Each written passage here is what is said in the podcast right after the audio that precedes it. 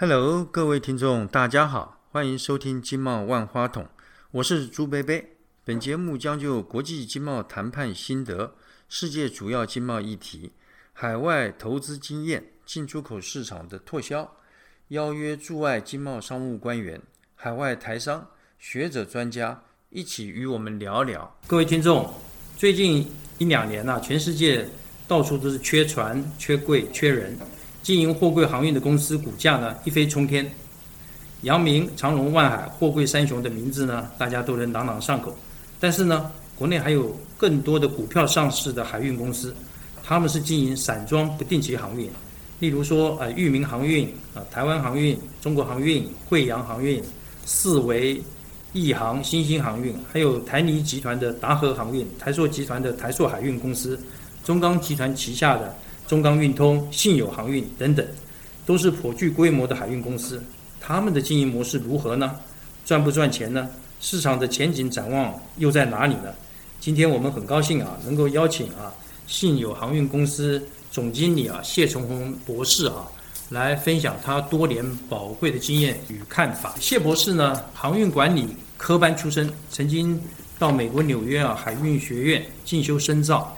回国后呢，曾经在数家海运公司啊服务三十余年，对于散装航运经营呢，有着极丰富的实务经验。现在呢，除担任信友航运公司总经理外，他在公余之暇呢，也在国立台湾海洋大学啊坐育英才，传授经验知识，教会学子。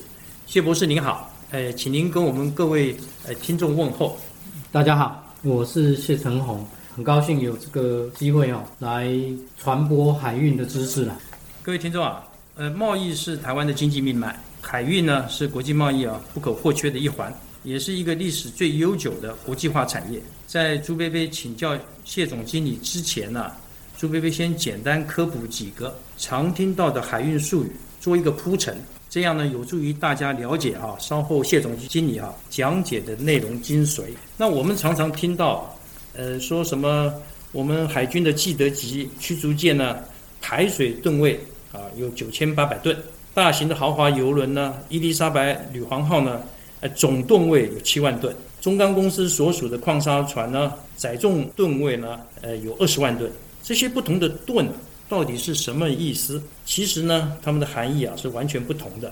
排水吨啊，是指的这艘军舰的真正的重量。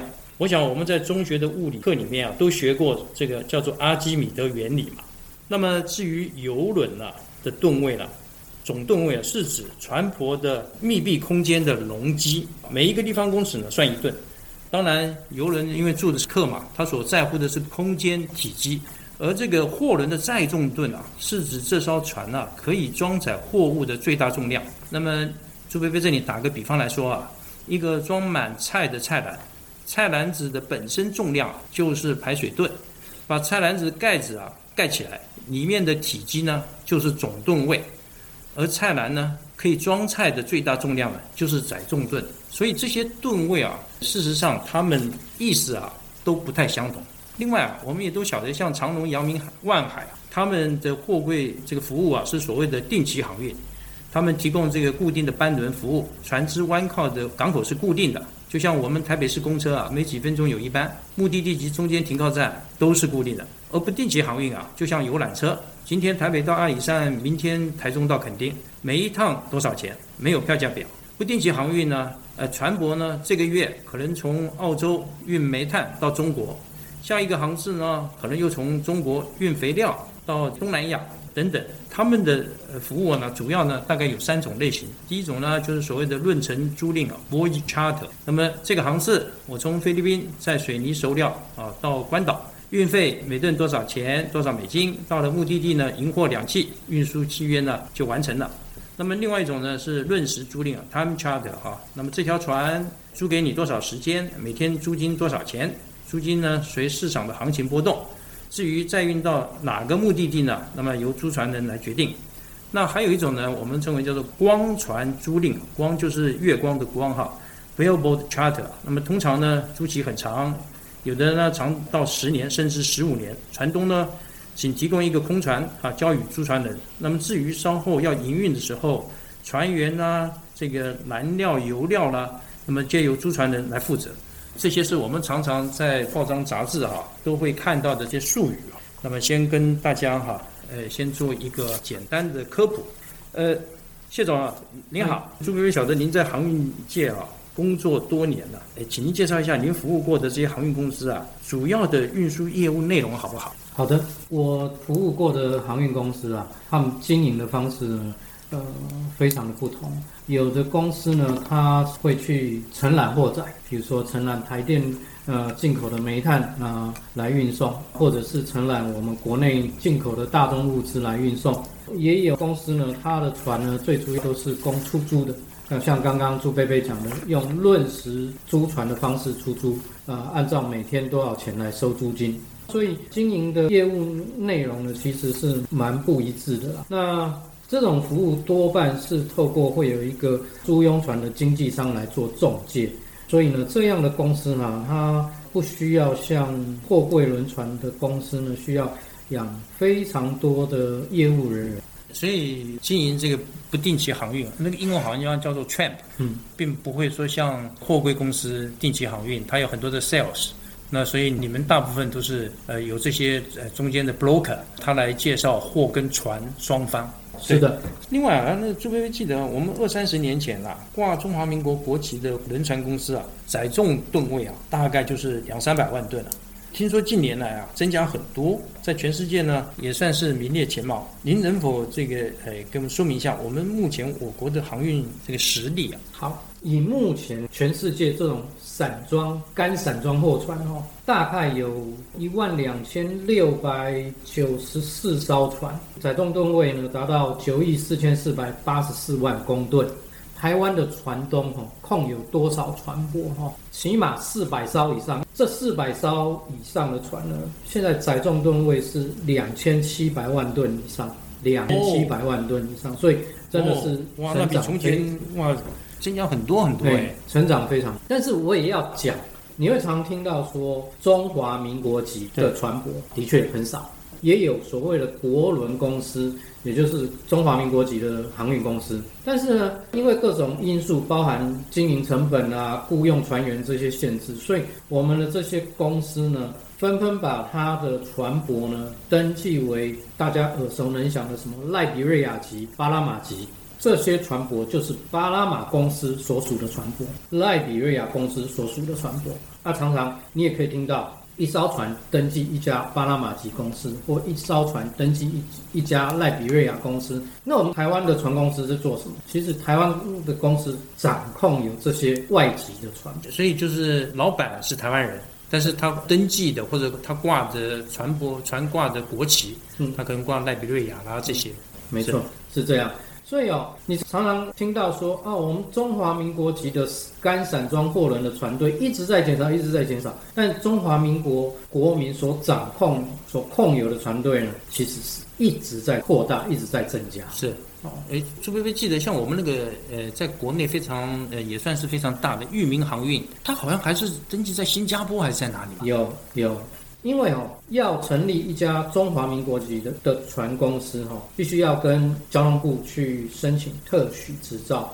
当然，你没有一艘中华民国籍的船舶，就不可能成立中华民国籍的轮船运送业。是，可是为什么？台湾的公司掌控有这么多船舶呢？那其实台湾的公司它变成一个形同一个船舶管理公司，我代管巴拿马籍某某航商的船，我代管某某赖比瑞亚籍航商的船，我变成一个船舶管理公司的角色。那船舶管理公司它就是一般的管理顾问公司，它不需要什么特许执照。这样的公司所拥有的这些巴拿马籍的船、赖比瑞亚籍的船。它在营运上有些什么样的方便？嗯，可能它用的船员可以用全船用外籍的船员。它除了一些国际制裁的区域不去以外，它并不受中华民国嗯法律的限制。若干地区它还是可以去，有这些营运上的弹性跟便利的。虽然我刚刚讲了四百艘，当然我还有我没有准备到的嗯船舶跟公司了哈。以台湾这么小的国家，这么少的人民，能够集资去拥有这么多的船舶，是已经是算是一个非常不容易的一个成长了。对，这个就像朱薇薇刚刚一开头就说的，这个航运啊是一个最古老的国际化的产业。你可以看到他经营的时候，他可以虽然老板那么是呃我们国人，但是呢，他的船舶挂的旗子或者是在哪里注册，却可以用巴拿马啦、新加坡啦很多的地方，透露出哈这个产业啊国际化的程度是相当高的。那朱贝贝也发现啊。我从前刚刚出来工作的时候啊，我记得商船啊，我们常常有一句话，就是说万吨巨轮啊，就是一条船呢超过一万吨，就觉得哎非常了不起了。但是现在好像商船呢越来越大，常常看到有什么海峡型的，呃巴拿马极限型的，呃轻便型的散装船、小型散装船。那么这些是如何划分的？那不同的船型啊？呃，不同的大小，是否主要运送的货物种类也不相同呢？好的，所以这些干散装货船哦，因为散装船其实它有分两大类，一大类就是装一体货的原油啦、油品的这种油轮，三点水的那个油。那另外一个呢，就是装干货的干散装货船。那这种散装船，不管干散装货船或一体货船哦，它都是用船舶的载重吨位来区分大小。就刚朱贝贝有讲的，这一艘船可以承载所有物品的最大的重量载重吨位。现在的干散装货船哦，有那种非常小的那种沿岸，像中国啦，或者是欧洲沿岸这样跑的，大概几千吨的小船。但是呢，你说要跑远一点的，那会有几个船型。那这些船型呢，由大而小，最小最大的我们称为 capsize，C A P E S I Z E 哈，海甲型船。那这个海甲型船呢，它的载重吨位哦，现在新造的大概都在二十万吨左右哈。那当然，它的载重吨也是一代一代越来越变越大这样。然后它现在是二十万吨，在比它小的呢就小很多。我们称它为巴拉马极限型，但这个巴拉马极限型哦，现在的造出来的载重吨位呢，大概在八万两千公吨载重载重吨。那巴拉马极限型散装船呢，最早当然是能够过巴拉马运河的最大的尺寸，过巴拉马运河。对对，那巴拿马运河呢，深度不是问题，但是呢，最大的问题在巴拿马运河它有宽度的限制，旧的巴拿马运河宽度限制在三十二点二五公尺。那所以为了这样而造出来的散装船啊，最主要就是从美国的纽奥良装谷类到日本去，那要过这个运河，所以呢，日本造船厂首先推出这样的一个船型。巴拿马极限型 Panamax 就是符合能够运河的最大的宽度，然后还要符合日本呃蟹谷类的码头它的长度的限制在两百二十五公尺。那现在为什么我说已经不太适合再称它为巴拿马极限型呢？因为巴拿马运河呢有新的船渠、船闸建造出来，它现在宽度已经拓宽了，对，已经可以到四十八公尺。所以呢，你还称它这个八万两千公吨，称它为巴拿马极限星，其实是是有点失焦。呃，这个船型呢，现在业界大家所熟悉的名称，它叫做 Camsar Max，K A M S A R。Camsar。这个其实是一个港口，它是在西非圭尼亚。几内亚的一个港口，它是装铝矾土出口的港口。它这个港口很奇特，就是它的限制就是原本 Panamax 的船，但是它的船长可以放到两百三十公尺长，所以现在大家都把船 Panamax 给它造到两百三十公尺长，所以呢，大家就称。称它为 Kamsar Max 吧，所以它这个 Kamsar Max 这个船，它的载重吨位是超过八万两千吨的，差不多就八万两千吨，就差不多八万两千吨。对，因为巴拿马极限型散装船最早造出来大概是只有载重吨六万五，后来渐渐改善，怎么造六万八、七万一、七万二啊、七万六，接下来一下子跳到八万二，要造到那么大哦，不把船长拉长是造不了，造造不了。对对。对。那再来呢，是有一个船型呢，我们称它为 Supra Max，这个超级极限型，它大概的载重吨大概就是五万八到六万一这个阶级。从这个尺寸往下哦，这种船都会带有吊车，就是那个船上自己船上有吊竿，那可以不需要靠岸上的装卸机具来装卸，它可以靠自己的机具来装卸哦。这一集 Super Max 再下来呢，就是 Handy Size。Handy Size 现在新的设计大概就是三万八千吨到四万两千吨左右。我们称为轻便型散装船。从 Panamax 以下哈，其实它都还有好几个变种，其实都只是载重吨位变大，但是是呃，它的特色就是它一定会有四具的吊车，四具的吊车来服务五个货舱。这样的船呢，它可以呢到一些港口设施比较缺乏的地区去装卸货。那刚刚我们讲的什么呃 c a p s a Max、Panamax 跟 Capsize 哈，因为这船已经大到，如果你用自己的钓竿来给它装卸货，那装卸货一船货物不晓得要装到什么时候了？对对所以呢，它一定是用岸上那种自动化的装卸货机具来做装卸，这样才会节省时间。那它这个船大小跟它装的货有没有关系啊？这些的船哈、越大的船型哦，装的货种越少。比如说我们讲的最大的船型 Capsize，大概它的生涯大部分的时间都是在装铁矿砂。哦铁矿。现在铁矿有能力出口的国家就是澳洲的西岸、巴西，然后南非的西岸、大西洋侧那边。我们的船呢，在中国或者在高雄、在日本、在韩国卸完一船的铁矿砂，不用想，就是空船开回去西澳，甚至欧罗威开回巴西，因为你从中国并没有再有铁矿砂出来嘛，没有，所以它是没货，对不对？没有所以它是空船。对对，那八万多吨的这个 Kamsarmax 或我们称为 Panamax 哈，最主要是在谷类。哦，这个是在国哦对，哦，你要知知道，谷类它是相对比较轻的东西，所以呢，货舱通通把它填满了，它那个八万两千载重吨位还没用完，也就是说货舱装满了，但是呢，它的重量没有达到最最重。体积装满了，对但是重量还是对。还没达到八万两千吨，对。这样。那另外，它还有一个主要的货就是煤炭，我们发电厂是或者是炼钢厂所要使用的煤炭，也多半是用 Panamax 或是 Kamsarmax 来装。当然，也有一些像印度的火力发电厂有大的码头可以用 Capsize 来装煤炭，不过那毕竟不多。那另外有带钓竿的这种船，它能够装的货就非常的多，什么原木啦、甲板啦、钢卷啦、钢材啦，那剩下的什么呃散装的货，谷物啦、粮食啦、呃煤炭啦、铝矾土啦，这些它都可以装。反而越小型的船，越多样化，啊，为什么叫 handy？就是它很方便使用。是是是哦，所以这个是跟从前朱贝贝刚出来做事啊的发展啊，现在的发展是变化很多。就像我一开头讲，在从前都叫万吨巨轮，一万吨啊就是叫做巨轮的。你看现在这 capsize 这个海夹型的有二十万吨啊，即便这种小型的轻便型的 handy size 也有三万八到四万两千吨。那在从前那难以想象啊，船可以造到这么大。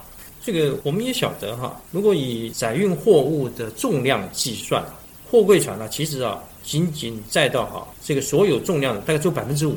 他们呢载的货物呢，主要是以成品为主了，例如说纺织品哦、鞋类啦、家具啦、各式零组件等。而这个世界上百分之九十五重量的货物呢，都是原物料，他们都是由散装船的哈来运送的。您能不能介绍一下这个现在世界上啊主要的一些散装航运的路线？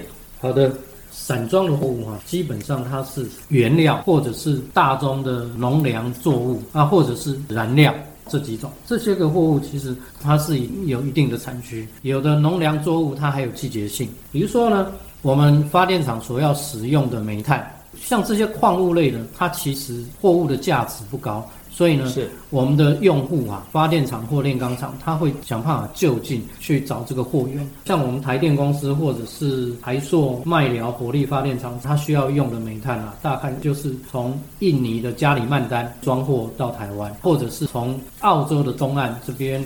从北到南，大概有七八个港口都是啊、煤炭出口的港口，也有从俄罗斯的呃远东的海参崴装煤炭到台湾来。那以往就近中国大陆就就有呃丰富的煤炭出口。那在大约二零零五年之前，它都有能力出口供应给日本、韩国甚至香港、台湾的发电厂。但是呢，自从中国自己盖了非常多的发电厂，它自己的电力需求上来之后，它就不再有能力供应给邻近的地区或国家，造成这些地方的国家要去比较远的地方去进口这些料源啊。那煤炭呢？除了远东地区这三个产地以外，然后那也有从南美洲的哥伦比亚美国的南岸、美国的东岸，这些都有出口煤炭。那再到哪里呢？当然，嗯，像哥伦比亚啦，像美国的南岸、美国的东岸，就是啊，就近出口到欧洲。是是。另外呢，呃，北美洲的西岸温哥华那边也有煤炭的出口，那也是就近出口到远东地区的哈。那各位可以看到，就是现在大家越来越要求碳排放，所以呢，